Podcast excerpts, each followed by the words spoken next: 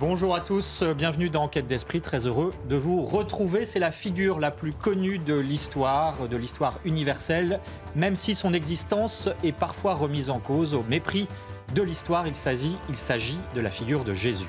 Mais qui était-il vraiment? Un révolutionnaire, un prophète, le Messie tant attendu par les Juifs ou le Fils de Dieu lui-même, chose impensable à l'époque et aujourd'hui encore remise en cause?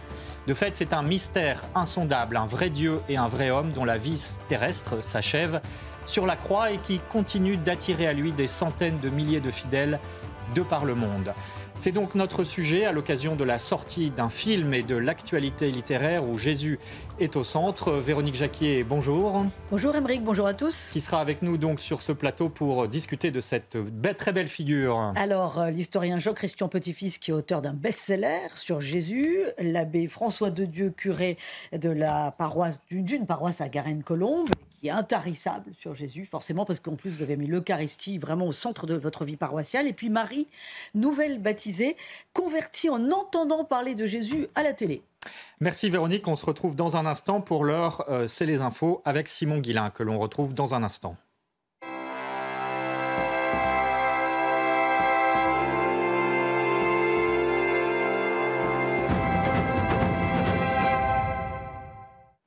Bonjour Simon Guillain et on commence par parler avec vous des Arméniens qui sont en fuite. Bonjour Emmerich et bonjour à tous. Le Haut-Karabakh entièrement vidé de sa population arménienne et chrétienne. Une épuration ethnique que dénonce désormais la communauté internationale. Sur le terrain, les 100 000 réfugiés sont difficilement pris en charge entre hospitalité et soutien spirituel. Éloi Rochebrune avec Marie-Victoire Dieudonné. 100 000 Arméniens ont dû fuir l'enclave du Haut-Karabakh après la victoire militaire de l'Azerbaïdjan. Une priorité pour les familles, se reloger. Ils n'ont pas de toit au-dessus de leur tête, ils dorment dans leur voiture et il y a des femmes enceintes, des personnes âgées ayant des problèmes de santé, des enfants. Nous essayons de les aider en leur fournissant un abri, de la nourriture et en résolvant leurs problèmes dans la mesure du possible. La solidarité se met en place, ainsi que des chaînes de prière. Lors d'une messe à Erevan, de nombreux habitants sont venus manifester leur soutien aux réfugiés arméniens. Le pape a lui fait une déclaration publique place Saint-Pierre. Je renouvelle mon appel au dialogue entre l'Azerbaïdjan et l'Arménie en espérant que les discussions entre les parties, avec le soutien de la communauté internationale, aboutiront à un accord durable qui mettra fin à la crise humanitaire. Pour la première fois en 30 ans, une mission des Nations Unies est arrivé dans le Haut-Karabakh. À Rome, le pape François a célébré une messe mercredi dernier avec les 21 nouveaux cardinaux, ses proches collaborateurs du pape, qui ont été créés samedi dernier. Cette célébration sur la place Saint-Pierre marque aussi le début du synode sur l'avenir de l'Église. C'est une grande assemblée consultative pour discuter des grandes orientations de l'Église. Alors avant son ouverture, eh bien, cinq cardinaux ont écrit au pape pour lui demander de clarifier un certain nombre de points qui seront discutés au synode. Selon eux, cette assemblée n'a qu'un rôle consultatif et non de changer la doctrine. 50 000 personnes se sont rassemblées en début de semaine devant le mur des, lamentations à Jérusalem pour la bénédiction géante des Kohanim lors de la fête de Sukkot, qui est une célébration pour la paix. Elle a été entachée par des agressions de la part de juifs orthodoxes sur des chrétiens de la vieille ville. Les victimes ont subi des insultes et des crachats. Au moins neuf morts lors de l'effondrement euh, du toit d'une église pendant une messe. 80 fidèles assistaient à un baptême quand le toit s'est affaissé. Une messe a été célébrée en mémoire des victimes dans une paroisse voisine. Et puis la bénédiction des animaux est une pratique qui se développe en Occident lors de la fête de Saint François d'Assise. C'est le 4 octobre. Ce saint avait chanté son amour de la création et c'est une manière pour les prêtres de rappeler que la nature a un créateur le reportage à Notre-Dame de Boulogne dans les Hauts-de-Seine, c'est signé Alice Chabot avec Éloi Rochebrune. Au nom du Père et du Fils et du Saint-Esprit. Devant l'entrée de Notre-Dame de Boulogne, une cinquantaine de fidèles sont venus accompagner. Aujourd'hui, jour de la fête de Saint-François, patron des animaux, les chiens meilleurs amis des hommes vont être bénis, comme le petit Youpi apporté par son maître. Notre chien fait partie de la famille et c'est un être vivant, donc une création de Dieu. Donc c'est important pour nous aussi de la faire bénir. Les animaux sont aspergés d'eau. Dans la tradition catholique, ils sont des créatures de Dieu dont l'homme a la responsabilité. Vraiment partie de notre vie, donc euh, voilà, remettre aussi euh, nos biens euh, entre les mains de Dieu. une protection, de la plénitude c'est déjà un gentil chien et je pense qu'il sera encore plus. Pour le père Roger, curé de la paroisse, c'est aussi l'occasion de réaffirmer une vision chrétienne des animaux. Quand il y a la petite dame qui vient te poser la question, alors mon père, qu'est-ce qui va se passer avec mon, mon, chien voilà, quand il va, il va mourir? Et je lui dis, bah, écoutez, la bonté et la beauté de cet animal que vous, que vous voyez là, eh bien, vous allez la retrouver de manière incroyable, quand vous verrez le Créateur. Assez neuve en ville, la bénédiction des animaux n'est pas une tradition nouvelle, notamment à la campagne, l'Église a de tout temps béni les bêtes.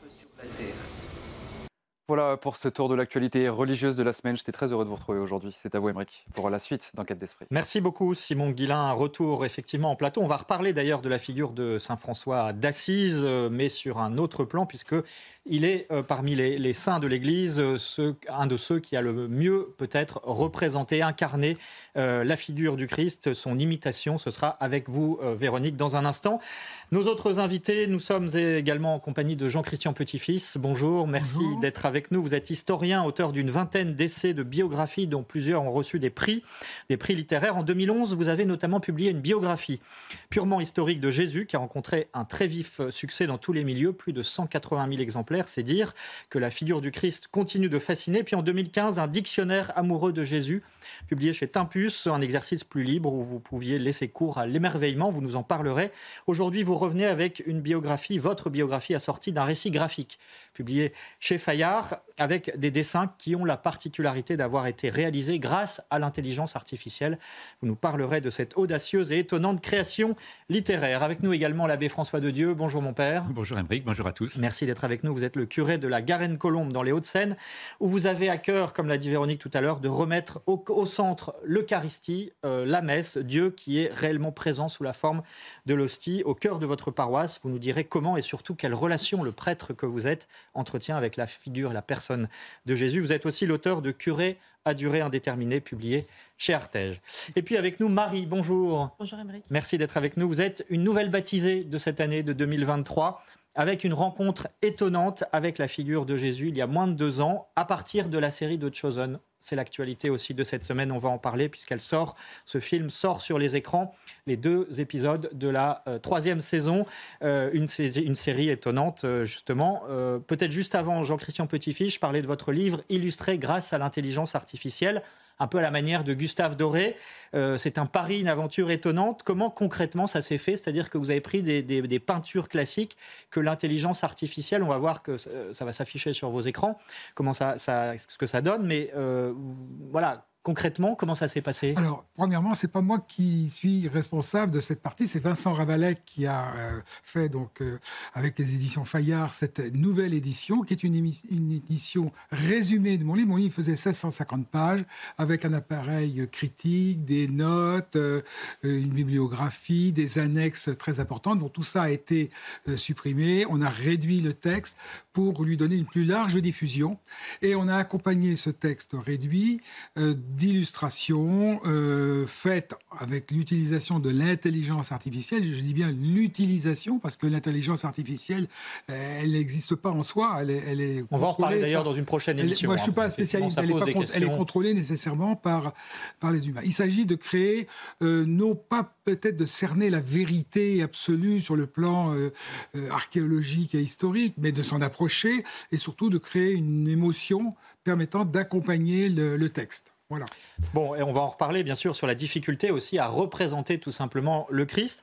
C'est le cas également au cinéma avec la sortie, je le disais, de cette série The Chosen qui a fait un carton aux États-Unis, qui est diffusée dans 200 salles ce week-end en France. Qu'est-ce qui explique le succès mondial de cette série Le récit d'Éloi Rochebrune? Eh bien, moi, je vous dis, aimez vos ennemis. Jésus roi du monde, mais aussi prince du streaming. Le succès de la série The Chosen le démontre avec des chiffres impressionnants. 108 millions de personnes ont au moins regardé un épisode de la vie de Jésus et de ses apôtres. Aux États-Unis, le final de la troisième saison, diffusé en salle, aurait même dépassé le deuxième opus d'Avatar. Du cinéma à grande échelle, pour une évangélisation de grande envergure. Il y a une histoire dans l'évangile que nous traitons dans la saison 3. C'est pour cela que je porte ce t-shirt. C'est Jésus qui nourrit des milliers de personnes avec cinq pains et deux poissons. Notre travail, c'est juste de promouvoir les cinq pains et les deux poissons. Après, la diffusion et la multiplication ne nous appartient pas. Quand nous faisons une scène ou une histoire, nous utilisons les mots de l'Évangile. On ne les change pas. À chaque fois que nous faisons quelque chose qui sort de l'Écriture, nous nous posons une seule question.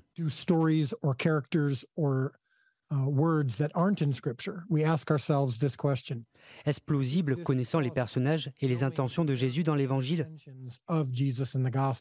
Cette saison sont déjà planifiées et toutes produites grâce au financement participatif. Toutes racontent la vie de Jésus par le prisme des apôtres, une manière d'humaniser l'Évangile pour que le spectateur puisse se reconnaître dans les personnages. C'est pour la première fois une série sur Jésus. Il y a eu beaucoup de films sur Jésus, des films très bien, à toute époque, mais qui se focalise sur euh, Jésus uniquement. Avec une série, on est obligé d'avoir plusieurs personnages, on est obligé d'avoir plusieurs fils narratifs qui s'entrecroisent, qui fait que chaque spectateur, quelle que soit sa situation, va pouvoir s'identifier, l'un à Pierre, l'autre euh, à Matthieu, euh, le troisième à Marie-Madeleine ou à Marie.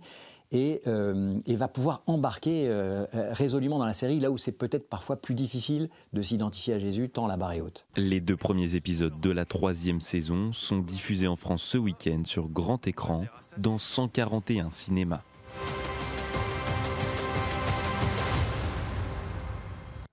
Et puis sachez que euh, ensuite euh, cette euh, troisième saison sera diffusée en, intégralité sur la chaîne C8. Ce sera au moment de Noël, bien sûr. Nous vous tiendrons informés. Alors Marie, vous avez une histoire étonnante avec cette série puisque vous n'étiez pas croyante, on peut le dire comme ça, et vous avez finalement découvert ou redécouvert la figure de Jésus à partir de cet acteur Jonathan Rumi, qui est catholique, et, et ça vous a mené jusqu'au baptême.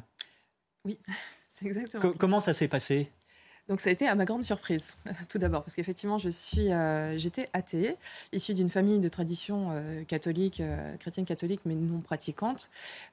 toujours, on a toujours eu un respect pour, pour l'Église et, et, la, et la foi, mais cette fois-là, justement, étant personnelle et on ne la décide pas, euh, mes parents nous, m'ont laissé, euh, euh, laissé le choix de, cheminer librement et de me diriger vers le baptême si un jour ça devait être, ça devait être le cas. et effectivement, quand j'ai rencontré, j'ai fait la rencontre effectivement de Dieu au travers de la série The Chosen il y a deux ans maintenant, au cours du visionnage du tout premier épisode de la série. C'était un choc, une surprise euh ah, mais Totalement. En fait, je suis restée euh, béate et silencieuse pendant 10 minutes lorsque Jésus est apparu à Marie-Madeleine à la toute fin de l'épisode. Bon, je spoil un petit peu, mais euh, l'histoire est connue.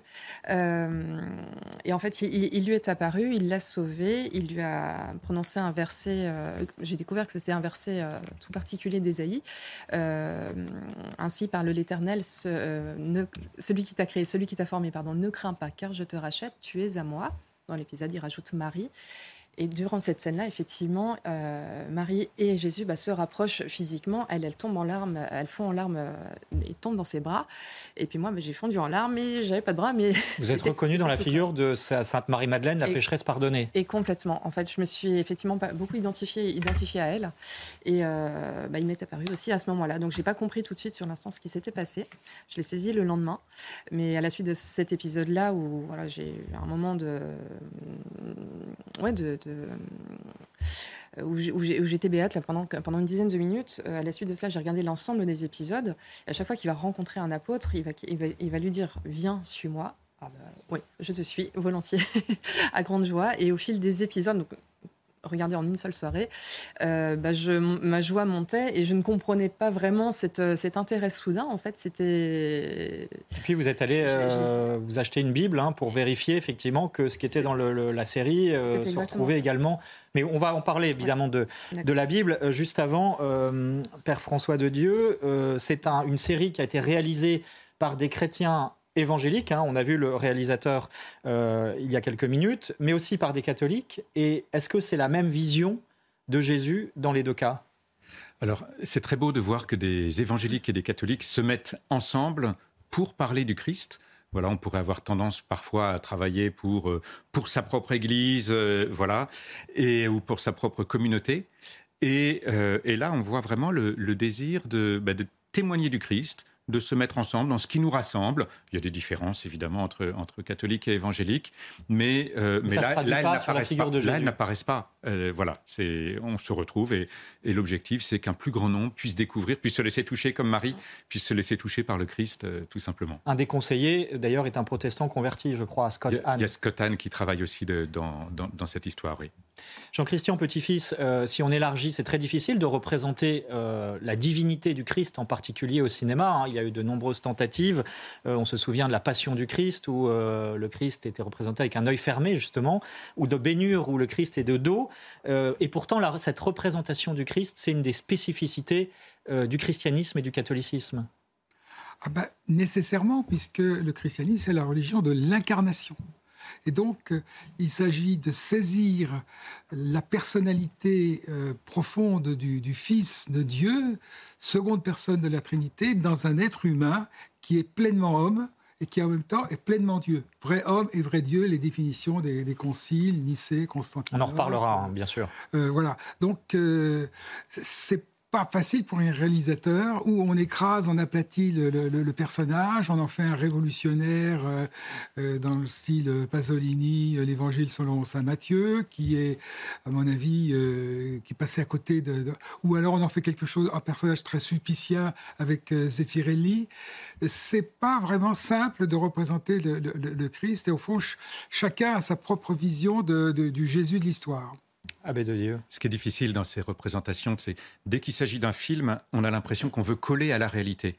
Mais en fait, si on prend un tableau, on va avoir une nativité, une autre nativité, et aucun tableau ne va euh, illustrer parfaitement cet événement de la nativité. Mais c'est avec toutes ces œuvres d'art que qu'on va pouvoir toucher euh, cette réalité et, comme le disait, euh, comme on le disait à, l'instant, avec la question de l'incarnation. Voilà, vraiment, Dieu s'est fait homme et, euh, et, et, donc, on doit pouvoir toucher son humanité, mais, mais voilà, on touche dans, dans, le cinéma avec différentes sensibilités. On a eu la Passion du Christ, par exemple, du Mel, de Mel Gibson, que, dont vous parliez tout à l'heure. Il, peut y, il pourrait y avoir d'autres passions du Christ. En fait, il y a un seul Christ, mais il pourrait y avoir d'autres manières de l'illustrer qui, qui montrent bien que, euh, voilà, au-delà de, des images, il y a une réalité, et c'est cette réalité dont on veut s'approcher. Et on va en parler justement, on va partir sur ces traces euh, à la fois historiques et évidemment euh, sur ce que dit l'Église, vrai Dieu et vrai homme, hein, ce grand mystère. Vous restez avec nous, euh, certains d'ailleurs remettent en cause même l'existence historique de Jésus. Eh bien, qu'en pensent les historiens? Vous nous le direz. En tout cas, vous restez avec nous. À tout de suite.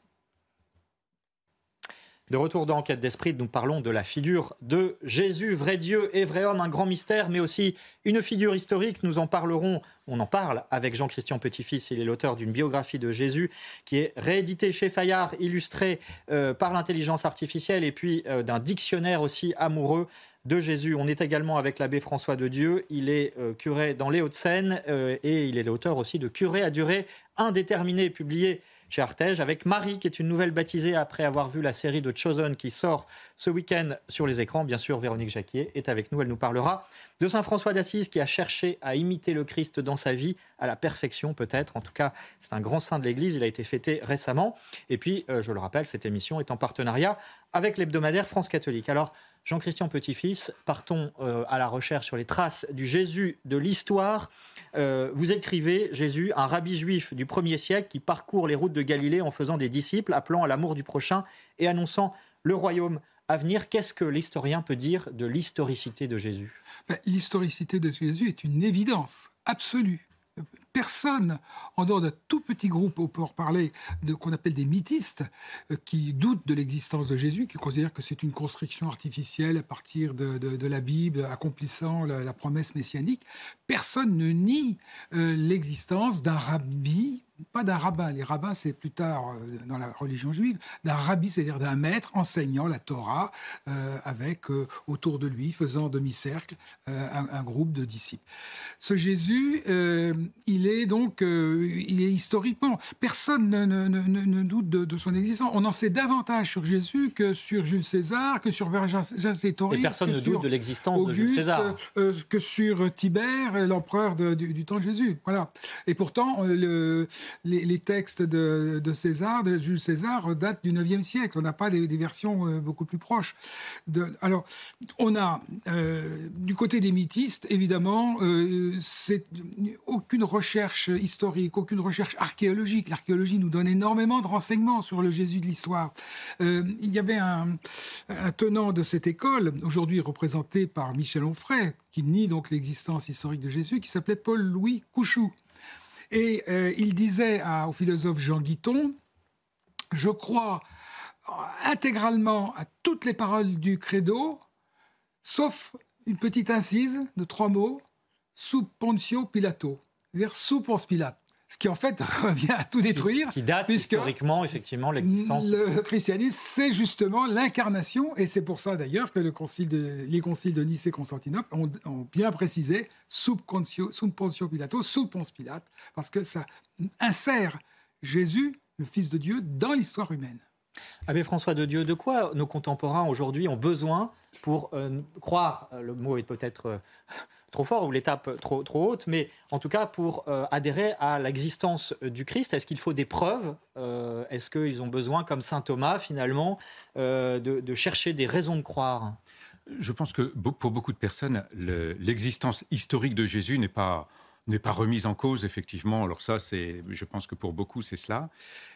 Après, il y a besoin pour beaucoup de vivre cette rencontre avec le Christ. À l'exemple de, de Marie à travers le- cette série The, The Chosen, mais ça peut être d'une autre manière.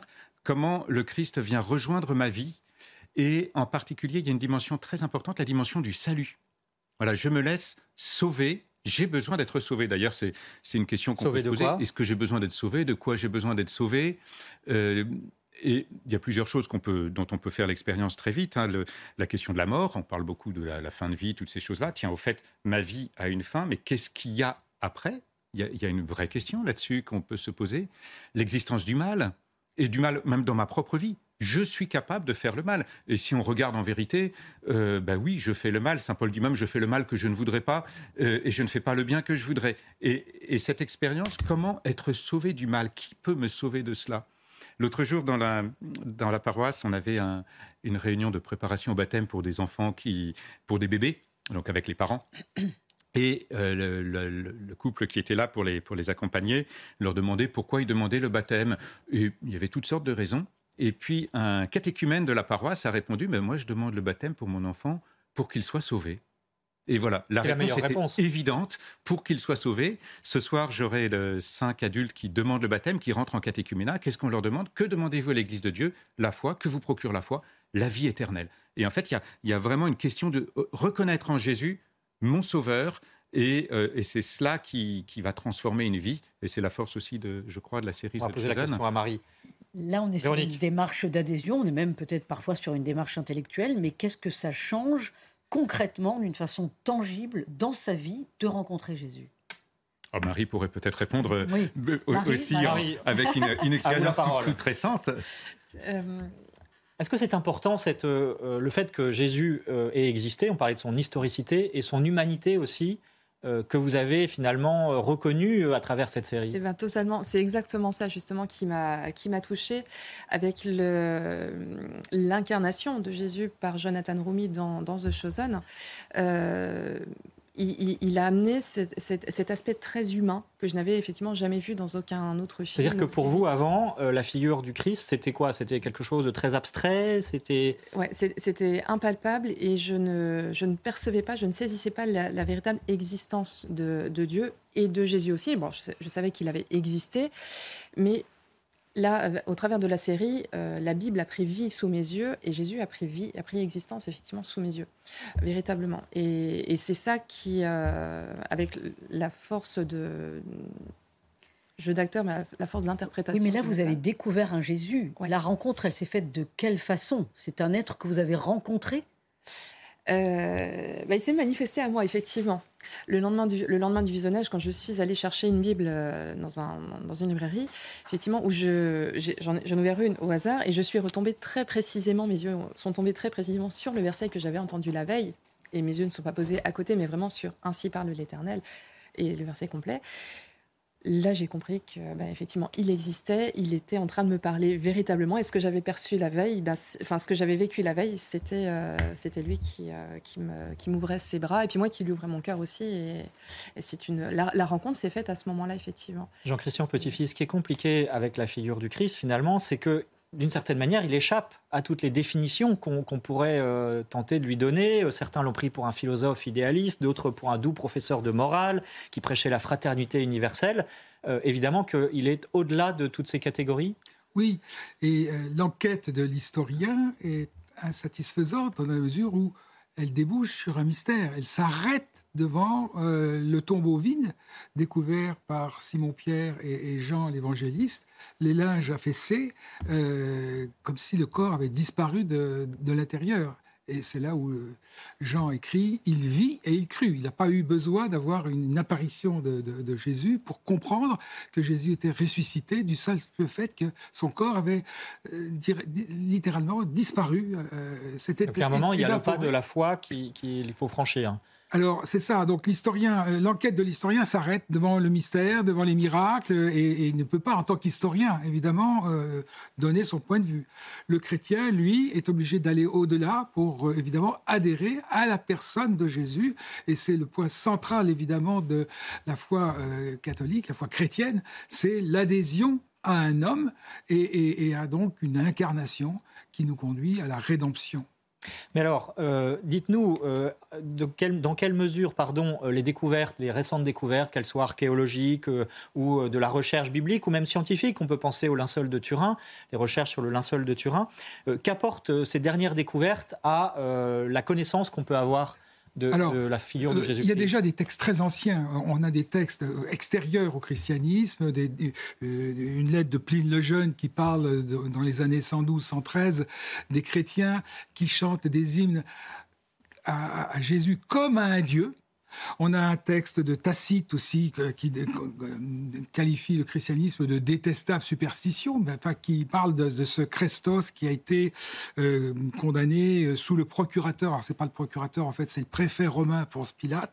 Euh, et on, a aussi des textes de Lucien de Samosate, le Talmud de, Babylone qui date du VIe siècle, mais qui compile des traditions, notamment le traité de Saint-Nédrin, parle de Jésus.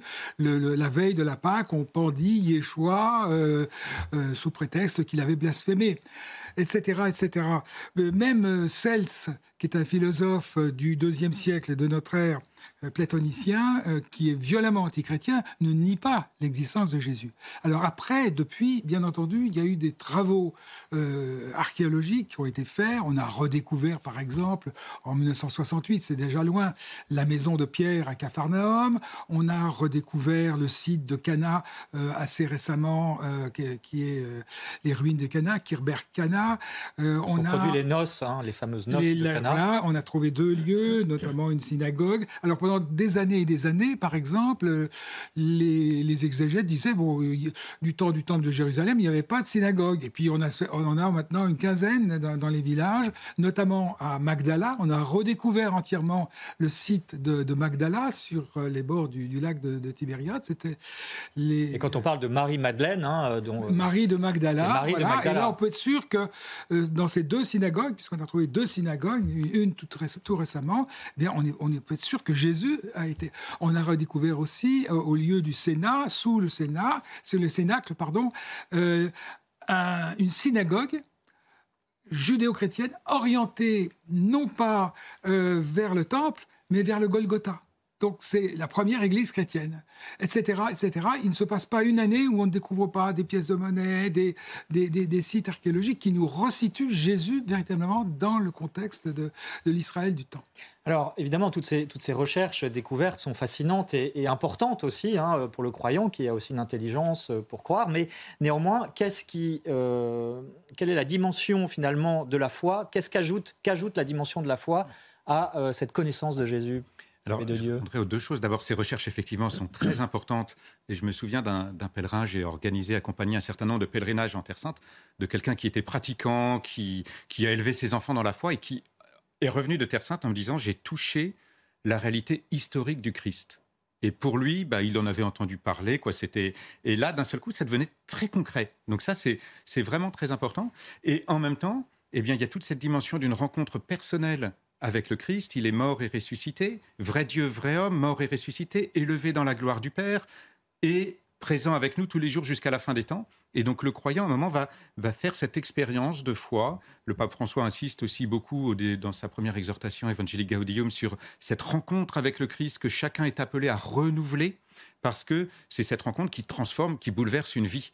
Et euh, voilà, une rencontre avec quelqu'un qui est vrai Dieu, vrai homme, et qui est, comme on le disait, le Rédempteur, le Sauveur, quoi, celui qui nous rachète, qui nous rachète de, tout le mal qui, voilà, pour, nous tourner vers Dieu.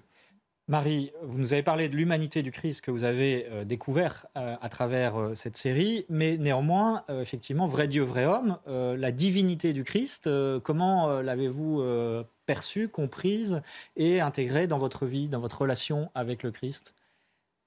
Bien, je... c'est d'abord par les sentiments en fait que je, je perçois cette, cette réalité-là, euh, le sentiment de solitude qui n'existe plus, mais depuis véritablement la, la, rencontre, euh, c'est le, c'est le sentiment de joie, une joie profonde, une paix profonde également, euh, des choses qui, que j'ai toujours cherché dans ma vie. Ouais, complètement. C'est je, rejoins ce que disait le, père. C'est le, on a besoin de concret. Effectivement, tant qu'on ne saisit pas que Dieu existe vraiment, euh, on ne peut pas. J'ai toujours dit, on ne peut pas croire ou aimer quelqu'un ou quelque chose qu'on ne connaît pas, qu'on n'identifie pas. Et euh, là, ça s'est matérialisé au travers, au travers de la série et après par de multiples petits signes dans mon quotidien, mais c'était vraiment. Mais est-ce que par exemple la lecture de la Bible, hein, puisque euh, après avoir vu la série, vous êtes allé vous acheter une Bible, euh, aujourd'hui vous, vous, êtes en mesure de dire ce que j'ai lu dans la Bible est encore plus extraordinaire que ce que j'ai vu dans la série? Il y a quelque chose qui, qui, me bluffe énormément avec, avec, avec cette œuvre-là, et donc avec la parole de Dieu, c'est que chacune des paroles me touche personnellement à chaque fois à un instant T, quel que soit le texte qu'on lise en fait. Et ça, c'est ce qu'on peut voir quand on va maintenant. Je, Elle est vivante je, en je fait. vais à la messe, ouais. C'est ce que vous percevez. Euh, et, et, ça va, ça va me toucher, ça va toucher mon voisin, et c'est une, parole, euh, effectivement, une parole divine qui, va, qui touche au, au, plus profond de nous, et euh, sans qu'on imagine à la première lecture que ça puisse, ça puisse nous concerner. Mais en fait, Véronique. Quand on a rencontré Jésus, où est-ce qu'on a envie de le rencontrer? On a envie d'être tout le temps avec lui. ça passe par la prière? Ça passe par quoi? Et comment on témoigne ensuite dans sa vie? Euh, alors, ça passe par la prière, effectivement. Pour moi, ça passe aussi par le fait de passer, euh, d'avoir rencontré euh, les gens de ma paroisse, d'être allé à la rencontre de mon, prêtre. Alors, l'église devant laquelle je passais tous les jours pendant plusieurs années, mais j'avais jamais mis les pieds. Maintenant, je sais pourquoi. C'est que c'est comme le, la cerise sur le gâteau. On attend, c'est le meilleur pour la fin. Et là, c'est un début, c'est une nouvelle, c'est une nouvelle vie, une, une vraie renaissance. donc, j'ai été accueillie par ma paroisse, et c'est en vivant avec eux, en étant du coup chrétienne, en devenant chrétienne avec des chrétiens autour de moi que je peux euh, vivre effectivement ma foi euh, en participant euh, dans, au sein de ma paroisse, en participant en diverses, diverses activités, que ce soit la chorale, en ayant la chance d'assister au catéchisme, à des études, à des séances d'études, d'études de textes, d'études bibliques. Euh, Abbé François de Dieu. Et puis après, on posera la question à l'historien sur vrai Dieu, vrai homme, parce que ça reste quand même un mystère très compliqué. Moi, j'aurais tendance à dire qu'il y, y, a cinq verbes qui vont être assez importants. D'abord, il y a la question de le rencontrer, de rencontrer Jésus à travers une œuvre d'art, par exemple, à travers la parole de Dieu, l'Eucharistie, le plus petit, tout ce que vous avez fait en plus petit d'entre les miens, c'est à moi que vous l'avez fait. Donc vraiment, pouvoir rencontrer Jésus. Deuxième chose, le contempler. Parce que, ben voilà, il est, vrai Dieu.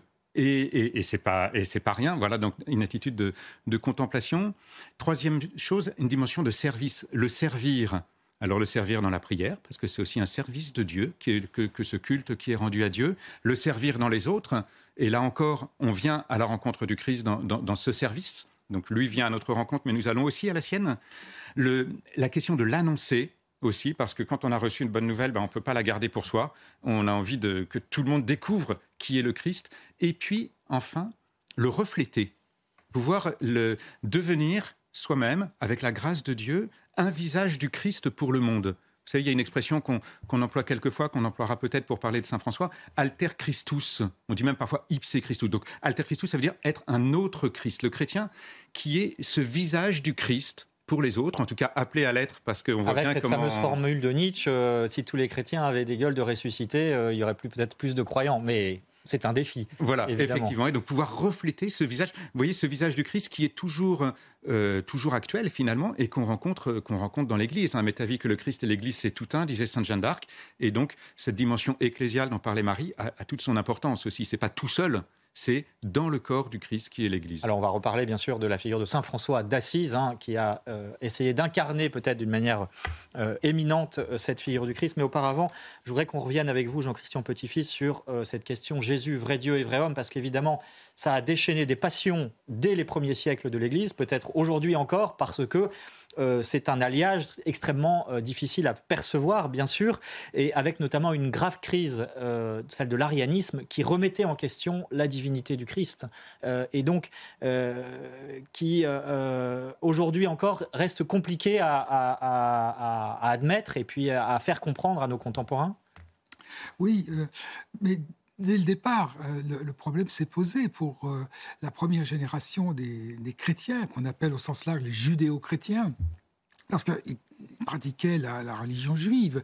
Et dans la religion juive, euh, le, le monothéisme est absolu. Il n'y a qu'un seul Dieu. Que Dieu ait un fils était impensable. Voilà. Alors, comment situer, positionner Jésus avec ses affirmations extraordinaires Qui me voit, voit le Père. Philippe, euh, euh, nul ne peut passer, aller au Père s'il ne passe par moi. Euh, il y a ici plus grand que le, que le temple. Donc, on ne comprend pas. Et la, première génération s'est posé énormément de questions sur l'identité de Jésus. On le voit dans le discours de Pierre, les premiers discours de Pierre, les lettres de Paul aux Corinthiens, aux Philippiens, où là, il est présenté comme deux conditions divines. Mais l'articulation est très difficile à faire. Et ce sont les, les conciles euh, écuméniques, les premiers grands conciles écuméniques, Nicée en 325, euh, euh, Constantinople en 381, euh, Éphèse en 431, Chalcédoine en 451, qui ont finalement déterminé le vrai visage de, de Jésus, seconde personne de la Trinité, vrai homme, vrai Dieu, uni euh, de, de façon consubstantielle, c'est-à-dire euh, indivisible. C'est pour ça que, par exemple, en 451, le, Il y a trois personnes et un seul Dieu, hein, 431, on a dit euh, Marie est Théotokos, c'est-à-dire la mère de Dieu. Elle n'est pas simplement mère de Jésus, parce que Jésus est inséparable du, du- du Christ, euh, fils de Dieu. Donc elle est mère de Dieu, bien, véritablement, sans pour autant être mère de- du, du Père, bien sûr. Tout se tient dans le christianisme. Alors Véronique, j'aimerais qu'on en vienne à la figure de, Saint François d'Assise, hein, qui a été fêté euh, il y a quelques jours, parce que effectivement, c'est un saint qui a euh, peut-être le mieux incarné la suite et l'imitation du Christ, hein, qui est demandé finalement à chaque chrétien. Mais cette union, eh bien, elle passe par la croix.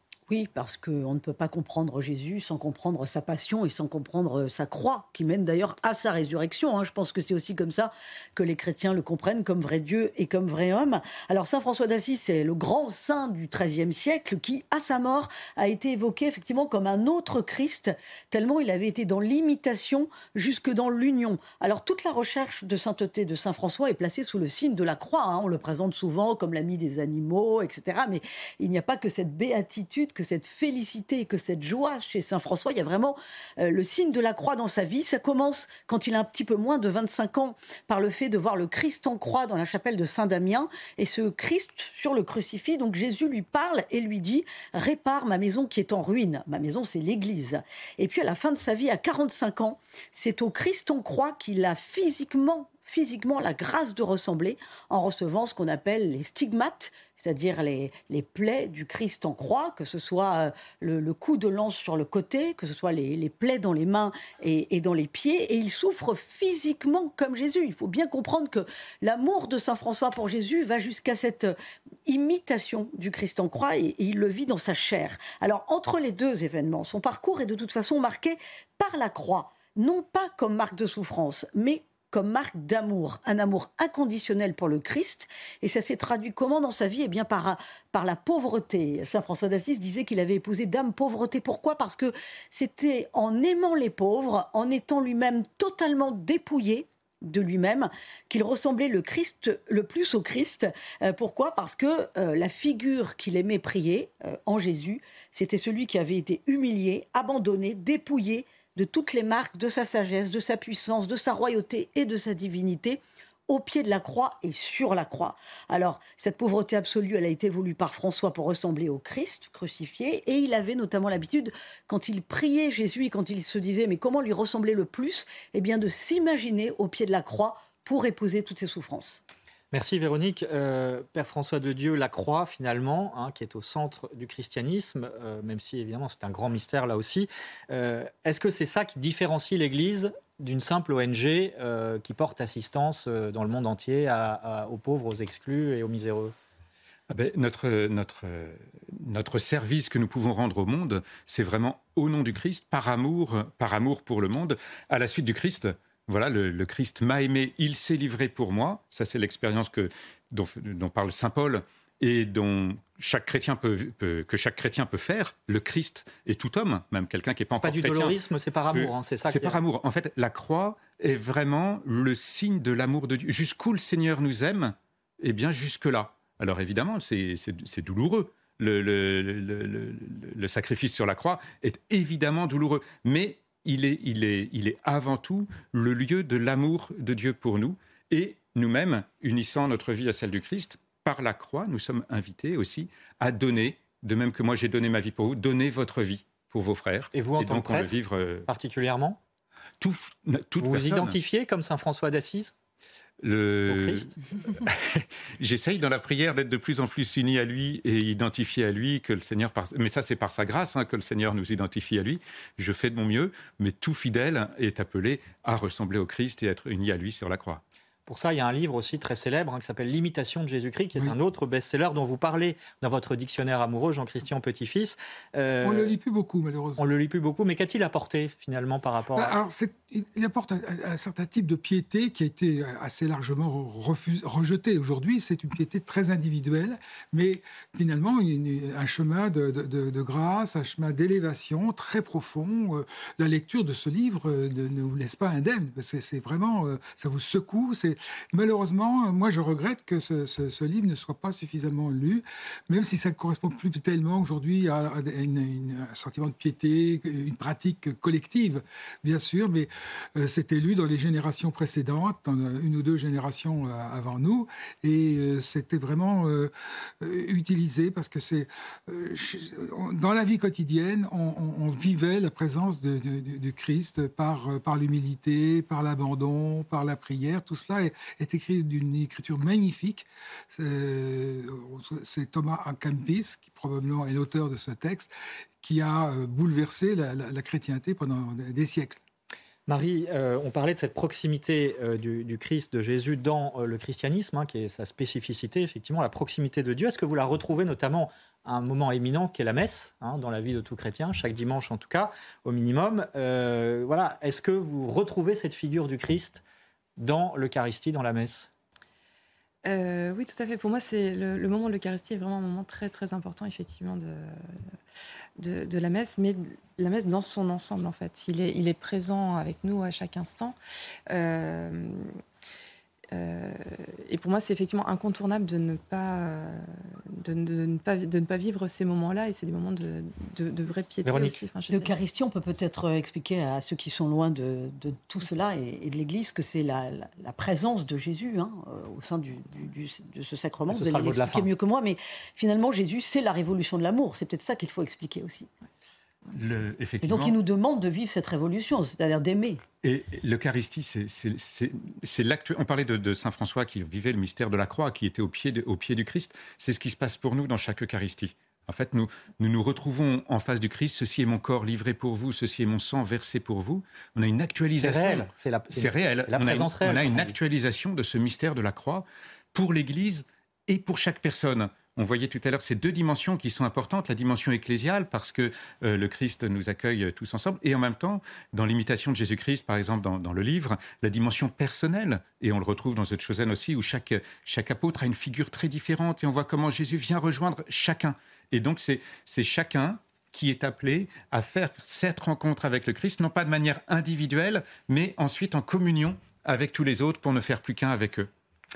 Merci, c'est la fin de cette émission. Hein. Bien sûr, on, y reviendra à cette figure du Christ euh, au cœur évidemment du christianisme. Euh. Je rappelle le titre aussi euh, de vos ouvrages, donc Jean-Christian Petit-Fils, Jésus, cette nouvelle biographie ou cette biographie que vous aviez déjà écrite mais qui est rééditée et illustrée, publiée chez Fayard. Voilà, ça s'affiche sur votre écran. Abbé, Abbé François de Dieu, curé à durée indéterminée, publié chez Artege. Et puis il y a un autre livre en préparation. Vous bien sûr, on en reparlera. Merci beaucoup Marie. On peut retrouver The Chosen donc au cinéma pour ceux qui le peuvent euh, ce, week-end. Ce week-end, voilà. Et puis ça, ça, passera ensuite sur C8, bien sûr, au moment de Noël. Véronique Jacquier, une dernière, un dernier conseil de lecture? Eh bien, se pencher euh, sur Marie, la mère de Jésus. Euh, France catholique vous propose une enquête sur la Vierge Marie, le personnage historique, la véracité historique, là aussi, à l'occasion du mois du rosaire. C'est à découvrir donc sur abonnement ou sur france-catholique.fr. Merci encore à tous. Merci à vous d'avoir suivi cette émission et puis à Aurélie Lucano et aux équipes techniques euh, de CNews. Euh, la semaine prochaine, nous parlerons de l'Arménie, Véronique, mais je voudrais signaler euh, dans un instant, vous restez avec nous puisque nous allons vous proposer un grand reportage sur les coulisses du voyage du pape à Marseille. Donc c'était il y a quelques jours, c'est encore frais dans les mémoires. Et eh bien vous pourrez vous replonger dans cette visite. C'est toujours sur CNews, donc bien sûr, vous restez à notre écoute.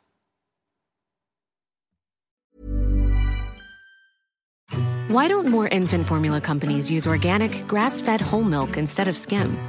Why don't more infant formula companies use the latest breast milk science? Why don't more infant formula companies run their own clinical trials? Why don't more infant formula companies use more of the proteins found in breast milk? Why don't more infant formula companies have their own factories instead of outsourcing their manufacturing? We wondered the same thing. So we made ByHeart, a better formula for formula. Learn more at byheart.com.